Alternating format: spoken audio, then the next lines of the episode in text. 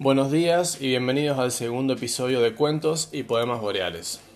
El cuento de hoy se llama La Atlántida y pertenece al escritor Rodolfo Wilcock. Cuando aquella vasta isla que los antiguos llamaron Atlántida empezó a hundirse en el océano, los más sagaces de sus habitantes decidieron embarcarse y afincarse en otro continente.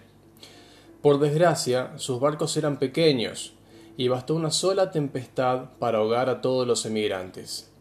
Pero la mayor parte de los atlánticos permanecieron en la isla.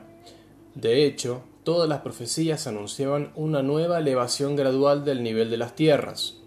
Y los isleños, como suele suceder, creían más en las profecías que en la realidad que veían con los ojos y tocaban con las manos. Por eso, cuando las llanuras costeras ya estaban anegadas y las olas amenazaban las primeras colinas, los diarios de la Atlántida seguían alentando la población. Las más altas esferas científicas de la isla acaban de confirmarnos la prevista elevación progresiva de la plataforma continental atlántica, cuyo movimiento parece haber sido tan repentino que arrastró con ella las aguas del océano, lo cual explica que éstas alcanzaran, en algunas localidades, un nivel falsamente preocupante.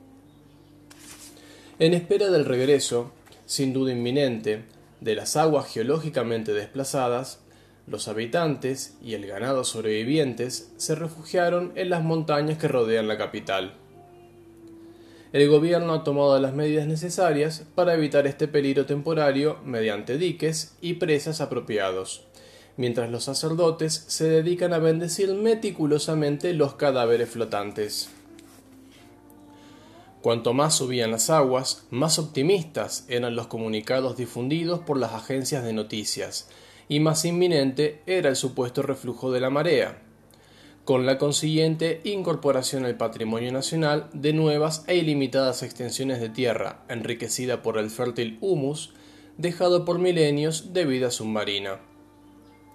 Por eso nadie hizo nada, y cuando el último habitante, que era precisamente el presidente del gobierno, se encontró en la cima de las montañas más altas de la isla, con el agua a la altura del pecho, se oyó decir a los ministros que flotaban alrededor de él, cada uno aferrado a su propio escritorio, Coraje, Excelencia, lo peor ya pasó. Rodolfo Wilcock